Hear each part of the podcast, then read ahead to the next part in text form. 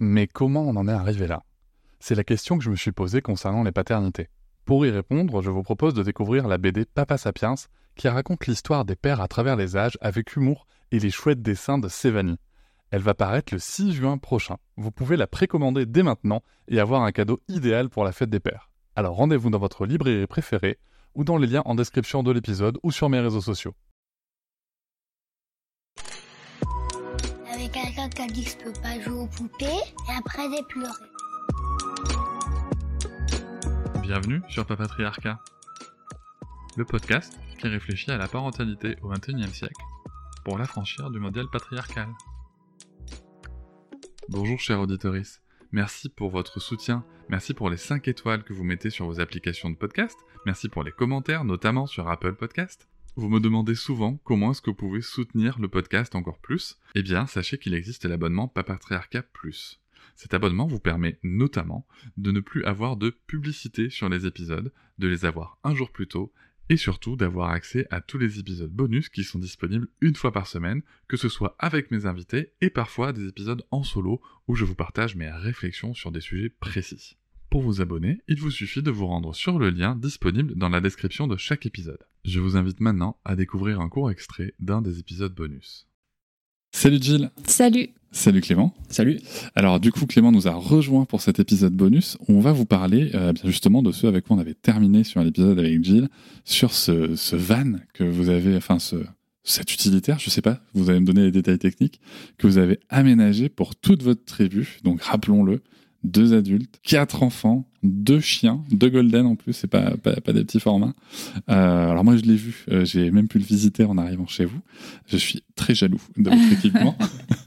Et euh, est-ce que vous pouvez nous raconter un petit peu euh, ce projet, cette aventure de van Tout commence par le voyage qu'on a fait en Amérique du Sud. On a découvert lors de ce voyage euh, une manière de voyager qu'on ne connaissait pas du tout, c'est-à-dire voyager avec son véhicule.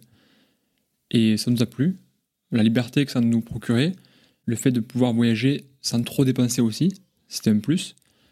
Et à la fin de notre voyage, donc on a revendu le 4x4 parce qu'on savait que ce 4x4, il était fait pour ce voyage en Amérique du Sud. On est rentré et Jill a voulu racheter un camping-car. Moi, je voulais pas acheter un camping-car. Et donc, on a acheté un camping-car. Ça se passe souvent comme ça ici. C'est la dictature. Non, on a réussi à me convaincre, à me motiver et à me m'ouvrir les yeux que ça pouvait être bien. Donc, on a eu ce camping-car. C'était chouette parce qu'on a découvert une nouvelle manière de voyager en France qu'on connaissait pas. Donc, c'était super cool. Moi, j'étais contente. Et moi, ce que j'aimais beaucoup dans le camping-car, c'est que j'avais plus de confort que dans le 4x4. Ce qui m'avait beaucoup manqué, c'était l'espace intérieur dans le 4x4. Et puis, on est parti au Cap Nord en camping-car avec quatre enfants. Donc, du coup, on a eu notre troisième et notre quatrième bébé euh, en rentrant après le voyage. Et on est parti, donc, du coup, à 6 au Cap Nord avec Sarah qui était tout bébé, qui avait 4 mois. Et on a vécu, euh, bah, on a vécu euh, deux mois euh, trop chouettes euh, avec notre camping-car. Et moi, j'étais super contente en fait du camping-car. Je trouvais ça cool. Mais toujours, j'avais, moi, j'avais beaucoup aimé le 4x4 lors de notre voyage. J'aime avoir le moins de confort possible.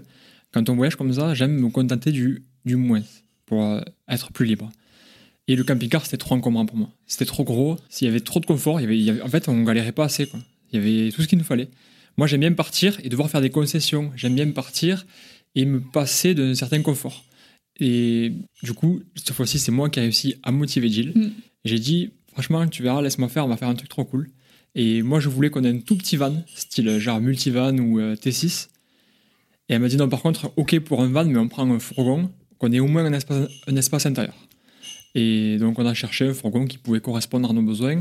Donc, c'est vite fait, en fait. hein, on a choisi un utilitaire, euh, c'est un Peugeot Boxer L4 H2. L4, ça veut dire qu'il mesure 6,36 m de long. H2, ça veut dire qu'il fait 2,50 m de haut.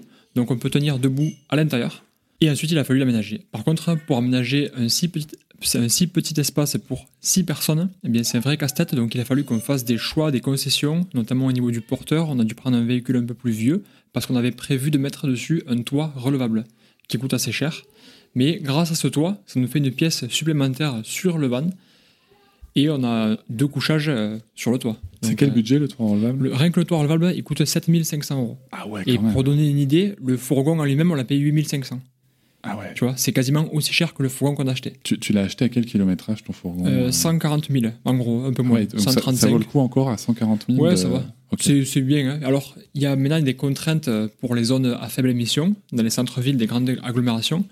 Et par exemple, avec ce fourgon, à partir de 2024, on ne pourra plus rouler en centre-ville. Et c'est la fin de ce petit extrait du bonus. Je vous invite bien sûr à vous abonner à Papatriarca Plus dans le lien en description de chaque épisode du podcast.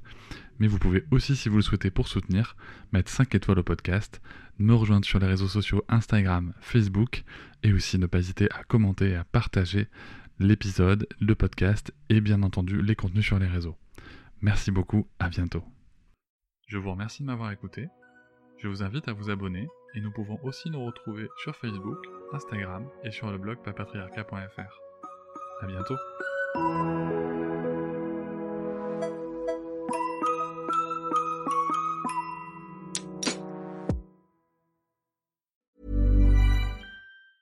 Want truly hydrated skin? Meet Osea's Body Care Breakthrough Hyaluronic Body Serum. It's clinically proven to increase hydration by 161%. It's lightweight, fast absorbing, and delivers 24 hours of hydration for silky smooth skin without any sticky afterfeel.